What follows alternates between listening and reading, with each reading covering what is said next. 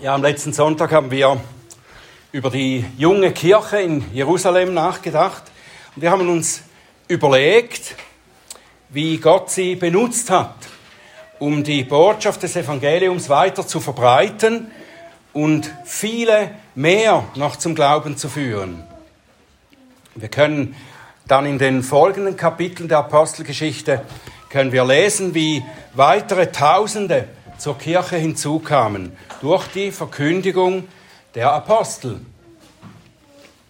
Und heute wollen wir im angefangenen Kapitel, wir haben da aus, dem, aus Apostelgeschichte 2 so ab 41 gelesen, da wollen wir etwas noch einmal zurückgehen und sehen, wie der erste Apostel, nämlich Petrus, das Evangelium verkündigt hat wodurch die ersten Gemeinden eben gesammelt wurden dann.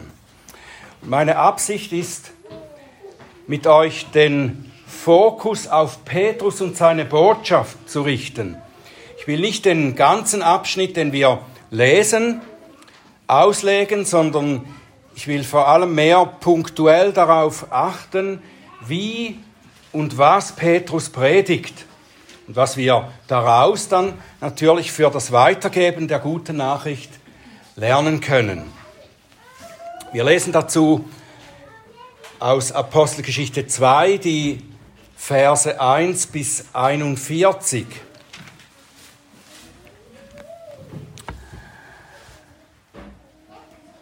Und das ist das Wort Gottes. Als der Tag des Pfingstfestes erfüllt war, waren sie alle an einem Ort beisammen. Und plötzlich geschah aus dem Himmel ein Brausen, als führe ein gewaltiger Wind daher, und erfüllte das ganze Haus, wo sie saßen. Und es erschienen ihnen zerteilte Zungen wie von Feuer, und sie setzten sich auf jeden einzelnen von ihnen. Und sie wurden alle mit Heiligem Geist erfüllt und fingen an, in anderen Sprachen zu reden, wie der Geist ihnen gab, auszusprechen.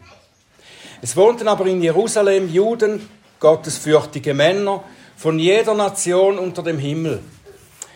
Als aber dieses Geräusch entstand, kam die Menge zusammen und wurde bestürzt, weil jeder Einzelne sie in seiner eigenen Mundart reden hörte. Sie entsetzten sich aber alle und wunderten sich und sagten, siehe, sind nicht alle diese, die da reden, Galiläer? Und wie hören wir sie? Ein jeder in unserer eigenen Mundart, in der wir geboren sind. Parther, Meder, Elamiter, die Bewohner von Mesopotamien, von Judäa, Kappadokien, Pontus und Asien und Phrygien und Pamphylien, Ägypten und den Gegenden von Libyen, Kyrene hin und die hier weilenden Römer, sowohl Juden als auch Proselyten, Kreter und Araber, wie hören wir sie von den großen Taten Gottes in unseren Sprachen reden? Sie entsetzten sich aber alle und waren in Verlegenheit und sagten einer zum anderen, was mag dies wohl sein? Andere aber sagten spottend, sie sind voll süßen Weines. Petrus aber stand auf mit den Elfen, erhob seine Stimme und redete zu ihnen. Männer von Juda, und ihr alle, die ihr zu Jerusalem wohnt, dies sei euch kund und hört auf meine Worte, denn diese sind nicht betrunken, wie ihr meint, denn es ist die dritte Stunde des Tages, sondern dies ist es, was durch den Propheten Joel gesagt ist. Und es wird geschehen in den letzten Tagen, spricht Gott, dass ich von meinem Geist ausgießen werde auf alles Fleisch. Und eure Söhne und eure Töchter werden Weissagen und eure jungen Männer werden Erscheinungen sehen und eure Ältesten werden, in, werden Träume und Visionen haben. Und sogar auf meine Knechte und auf meine Mägde werde ich in jenen Tagen von meinem Geist ausgießen. Und sie werden Weissagen. Und ich werde Wunder tun oben am Himmel und Zeichen unten auf der Erde, Blut und Feuer und qualmender Rauch. Die Sonne wird verwandelt werden in Finsternis und der Mond in Blut, ehe der große und herrliche Tag des Herrn kommt. Und es wird geschehen, jeder, der den Namen des Herrn anrufen wird, wird gerettet werden. Männer von Israel, Hört diese Worte. Jesus, den Nazaräer, einen Mann, der von Gott euch gegenüber erwiesen worden ist durch Machttaten und Wunder und Zeichen, die Gott durch ihn in eurer Mitte tat, wie ihr selbst wisst. Diesen Mann, der nach dem bestimmten Ratschluss und nach Vorkenntnis Gottes hingegeben worden ist, habt ihr durch die Hand von Gesetzlosen an das Kreuz geschlagen und umgebracht.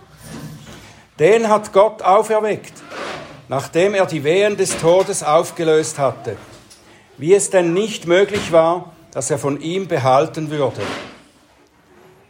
Denn David sagt über ihn, ich sah den Herrn alle Zeit vor mir, denn er ist zu meiner Rechten, damit ich nicht wanke. Darum freut sich mein Herz und meine Zunge jubelt. Ja, auch mein Fleisch wird in Hoffnung ruhen, denn du wirst meine Seele nicht dem Hades zurücklassen, noch zugeben, dass dein frommer Verwesung sehe. Du hast mir kundgetan, Wege des Lebens, du wirst mich mit Freude erfüllen vor deinem Angesicht. Ihr Brüder, es sei erlaubt, mit Freude, Freimütigkeit zu euch zu reden über den Patriarchen David, dass er gestorben und begraben und sein Grab bis heute auf diesen Tag unter uns ist. Da er nun ein Prophet war und wusste, dass Gott ihm mit einem Eid geschworen hatte, einen seiner Nachkommen auf seinen Thron zu setzen, hat er voraussehend von der Auferstehung des Christus geredet, dass er weder im Hades zurückgelassen worden ist, noch sein Fleisch die Verwesung gesehen hat. Diesen Jesus hat Gott auferweckt, wovon wir alle Zeugen sind.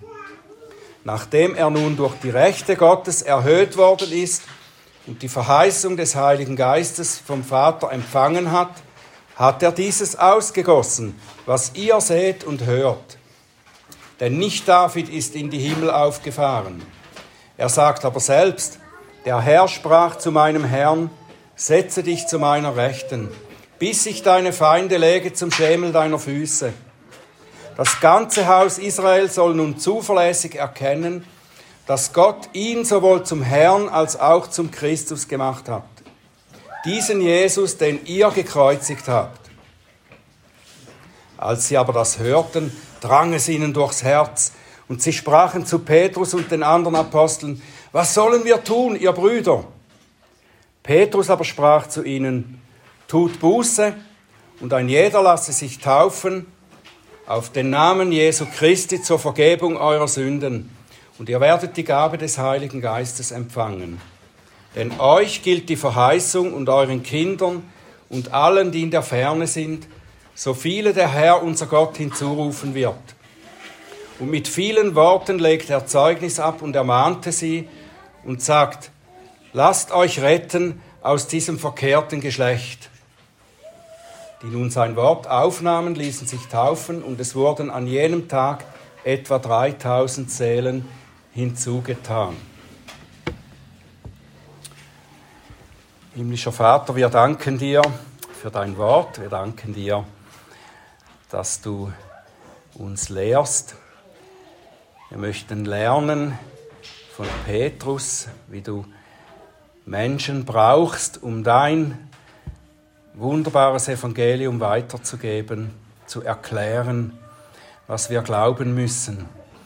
Bitte hilf uns zu verstehen, was hier für uns gilt, was wichtig ist, festzuhalten. Hab Dank, Herr, dass du uns zu uns redest durch dein Wort. Öffne du meine Lippen, dass sie deinen Ruhm verkünden.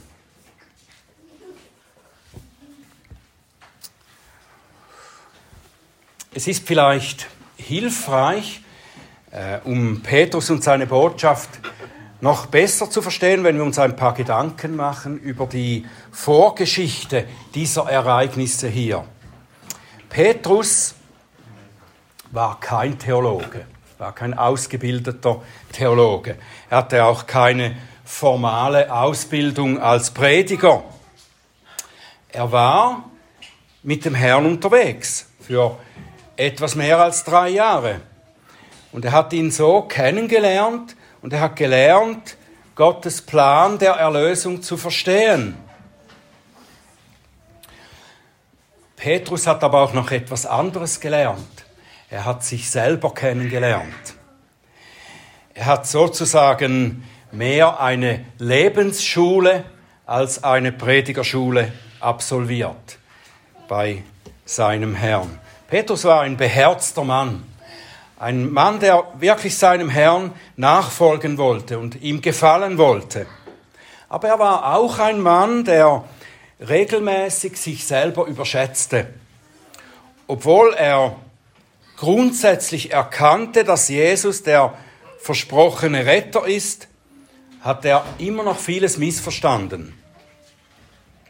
Ebenso wurde ihm auch seine Menschenfurcht zum Verhängnis und lehrte ihn, dass er eben nicht der Held ist, wie er dachte.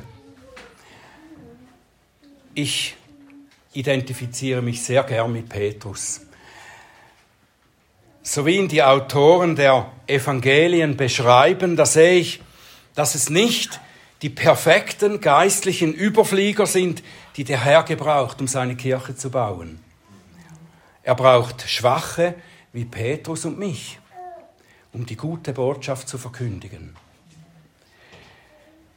Und es ist sicher viel mehr die Lebensschule und die Selbsterkenntnis, die Petrus darauf vorbereiteten, nicht eine theologische Ausbildung.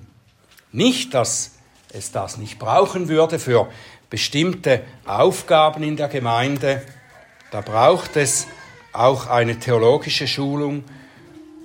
Im Gegenteil. Aber am Beispiel von Petrus können wir auch erkennen, dass wir alle von Gott gebraucht werden können, um das Evangelium weiterzugeben. Die Voraussetzungen, die wir erfüllen müssen, die erfüllt sein müssen, die müssen wir auch im Auge behalten. Es sind zwei Dinge, die dem Erfolg von Petrus vorausgingen, dem Erfolg von Petrus Predigt vorausgingen. Das eine ist die Begabung mit dem Heiligen Geist. Der Herr hat den Geist dazu gesandt, er hat die Jünger erfüllt, so dass sie sein Wort kraftvoll austeilen können. Ohne dass der Geist wirkt, wird niemand mit Glauben antworten, auch wenn der Redende noch so ein begabter Rhetoriker wäre. Die zweite Sache ist, dass diese kleine Gruppe da, die elf Apostel und einige Frauen und Männer, im Gebet versammelt sind. Es sind diejenigen, die durch die Auferstehung des Herrn überrascht und ermutigt wurden. Diejenigen, die, denen er gesagt hat, dass sie warten sollen, bis sie mit Kraft aus der Höhe begabt werden. Sie konnten sich wohl nicht so genau vorstellen, wie das passieren würde, aber sie haben im Vertrauen gewartet und haben gebetet.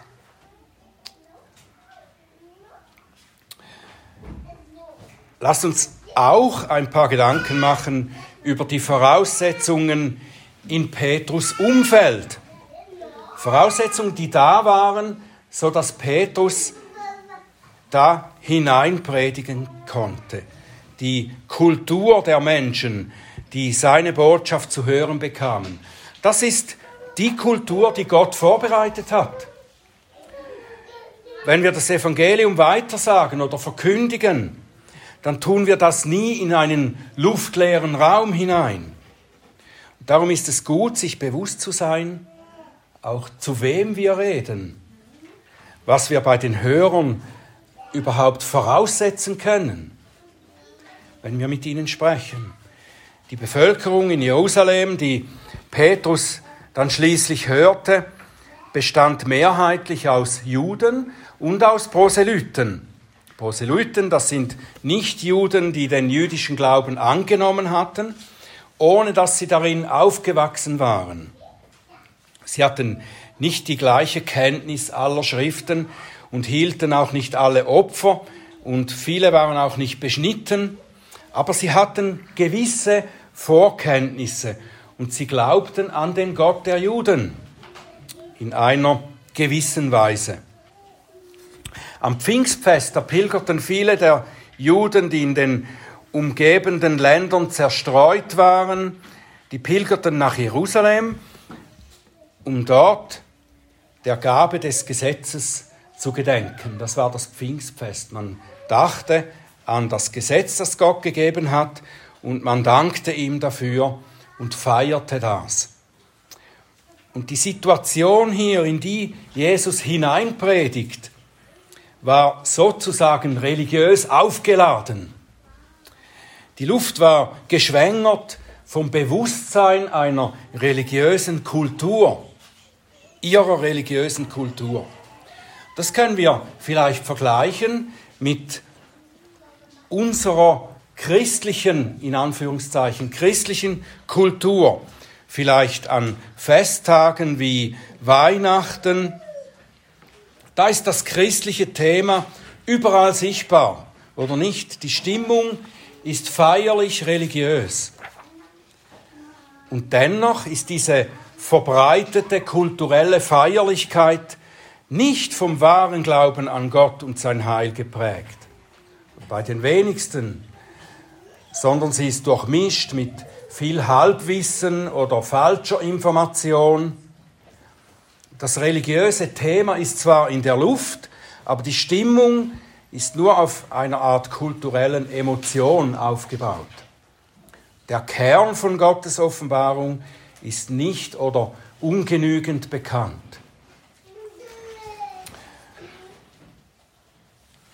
Das ist das Umfeld, die Situation, in die Petrus predigt. Nun, wie bestimmt oder prägt das alles die Rede, die Petrus hält, wie er das Evangelium seinen Hörern nahebringt? Erst einmal können wir ja sagen, dass Petrus nicht eine Predigt im Sinn von einer so allgemeinen Evangeliumsbotschaft vorbereitet hat, bevor er dann vor die Leute trat. Seine Botschaft kommt aus der Gelegenheit heraus, die Gott gegeben hat. Gott hat die Erwählten und das Umfeld vorbereitet auf diese Evangeliumspredigt. Er hat die Situation gegeben, die Aufmerksamkeit erzeugt hat. In dieser Situation ist es ja das Sprachwunder, dass alle anwesenden Pilger die Apostel in ihrer eigenen Mundart reden hörten. Das ist aber nicht nur so ein aufsehenerregendes Wunder, sondern es ist ein heilsgeschichtliches Ereignis, das vom Propheten Joel vorausgesagt wurde. Und in diesem Sinn ist eben Petrus doch vorbereitet auf seine Botschaft. Er hat nicht eine Predigt aufgeschrieben, nicht ein Manuskript geschrieben, bevor er da rauskam zu den Leuten, sondern er hat seine Bibelkenntnis eingesetzt. Er hat aus dem Gedächtnis abgerufen, was da vorhanden war. Erst lernte er ja als Kind die Schrift kennen. Er hat sicher Unterricht besucht und dann war er drei Jahre mit Jesus unterwegs und hat von ihm gelernt. Und dann wusste Petrus auch, was er bei seinen Hörern voraussetzen kann. Er ist unter ihnen aufgewachsen und hat vieles mit ihnen gemeinsam, was das Wissen der Geschichte seines Volkes, die Schriften von Mose und den Propheten betrifft. Da haben sie gemeinsame Kenntnis, Petrus und seine Hörer. Und auf dieses Wissen spricht er sie nun an. Er stellt das Ereignis, das soeben alle erlebt haben, in den Zusammenhang des Evangeliums. Er erinnert die Leute, ihr habt doch gelernt im Unterricht, in der Synagoge, was der Prophet darüber gesagt hat. Jetzt, in diesen Tagen, erfüllt sich das alles. Was genau erfüllt sich? Petrus erläutert das, indem er die Erinnerung der Leute auffrischt.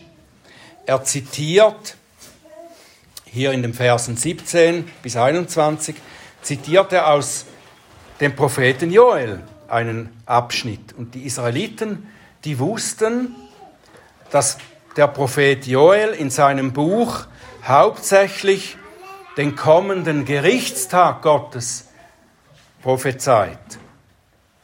Und wie so oft in diesen prophetischen Büchern, da gibt es auch bei Joel inmitten der Gerichtsankündigung gibt es Verheißungen von Gottes gnädiger Zuwendung. Und aus diesem Abschnitt Joel 3, 1 bis 5, da zitiert Petrus praktisch wörtlich aus dem Gedächtnis. Und danach wird es geschehen, dass ich meinen Geist ausgießen werde über alles Fleisch.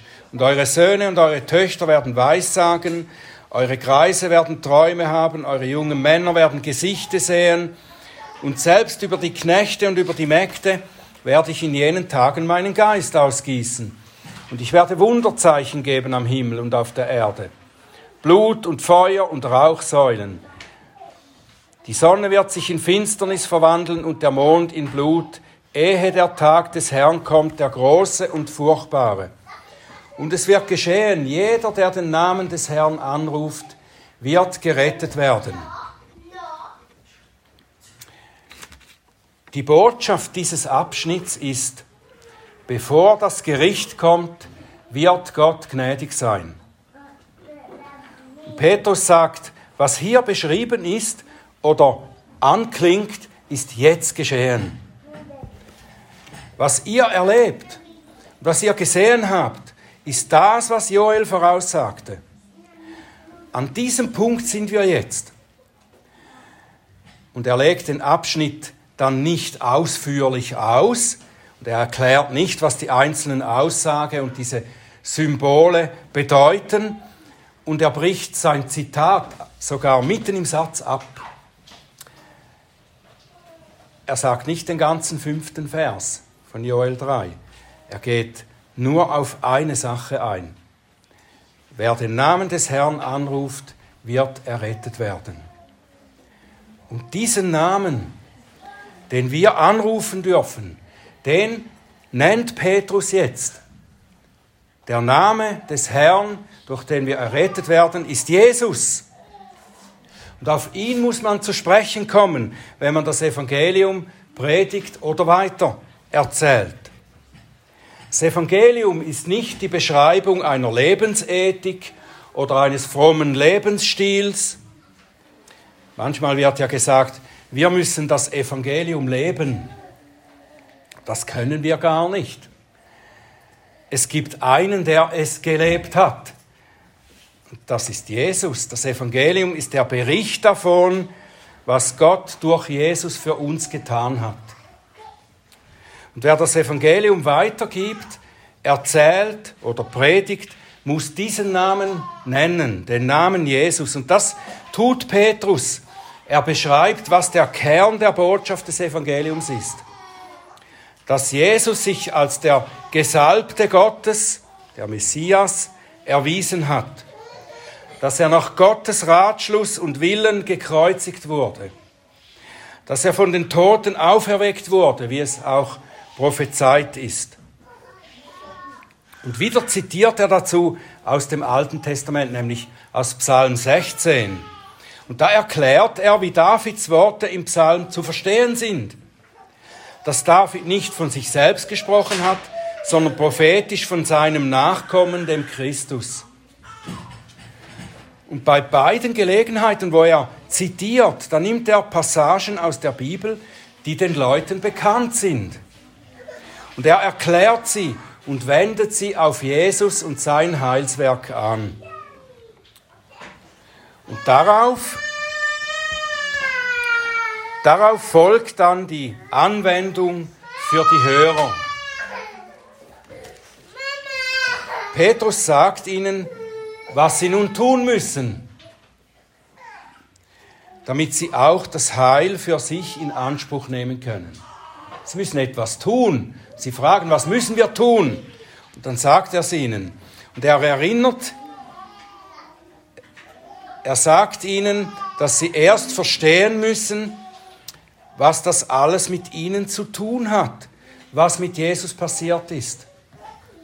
Und das ist die Stelle, an der Petrus, so denke ich, großen Mut beweist. Er, der zuvor seinen Herrn Jesus verleugnet hat, als eine Magd ihn identifizierte, Er spricht jetzt zu dieser riesigen Menge diese Worte. Ihr habt ihn umgebracht, obwohl ihr sehen konntet, dass er von Gott als der Messias bestätigt ist, habt ihr ihn umgebracht. Alles, was sich hier ereignet hat, seine Verurteilung, sein Tod, das ist wegen euch geschehen. Ihr habt es getan. Es ist wegen euch, wegen eurer Sünde geschehen. Und es ist aber auch für euch zur Vergebung eurer Sünde geschehen. Das ist es, was ihr wissen müsst, anerkennen müsst, damit ihr gerettet werden könnt. Alles, was der Mann Petrus predigt, das ist nicht so sehr eine ausgefeilte, rhetorisch einwandfreie und überzeugende Rede.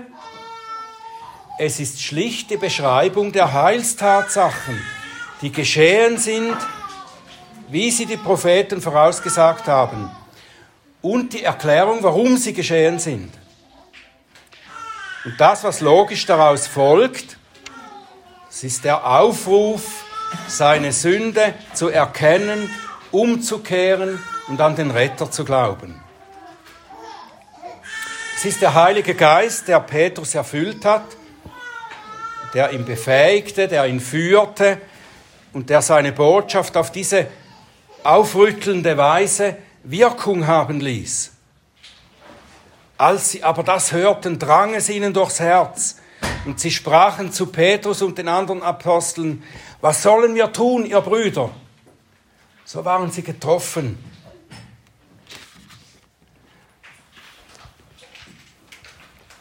Wir haben diesen Bericht über Petrus Predigt mit der Absicht ja jetzt angeschaut und studiert, um von ihm zu lernen.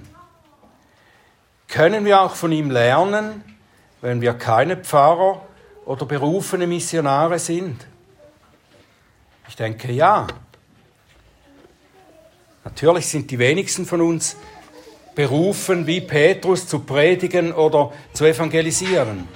Aber wir können trotzdem jeder auf seine persönliche Weise in Evangelisation engagiert sein und von Petrus lernen, was die wichtigsten Elemente des Evangeliums sind, die wir nicht weglassen dürfen, wenn wir darüber sprechen.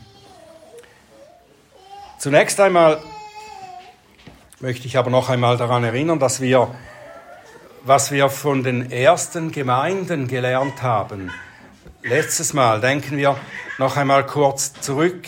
Nicht jeder ist ein Prediger, nur wenige können auf die Straße gehen und Leute ansprechen, aber wir gehören alle zu einer Gemeinde, wo es Verkündiger gibt.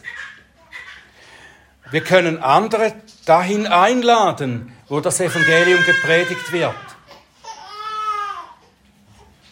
Und wie die Jünger und die Frauen, die mit Petrus waren, können auch wir beten, dass die Botschaft kraftvoll ist und den Menschen ins Herz dringt.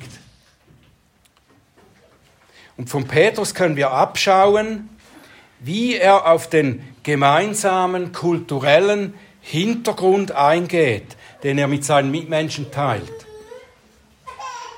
Auch wir haben gemeinsame kulturelle Erfahrungen, gemeinsames Wissen, gemeinsame Fragen in unserem Umfeld.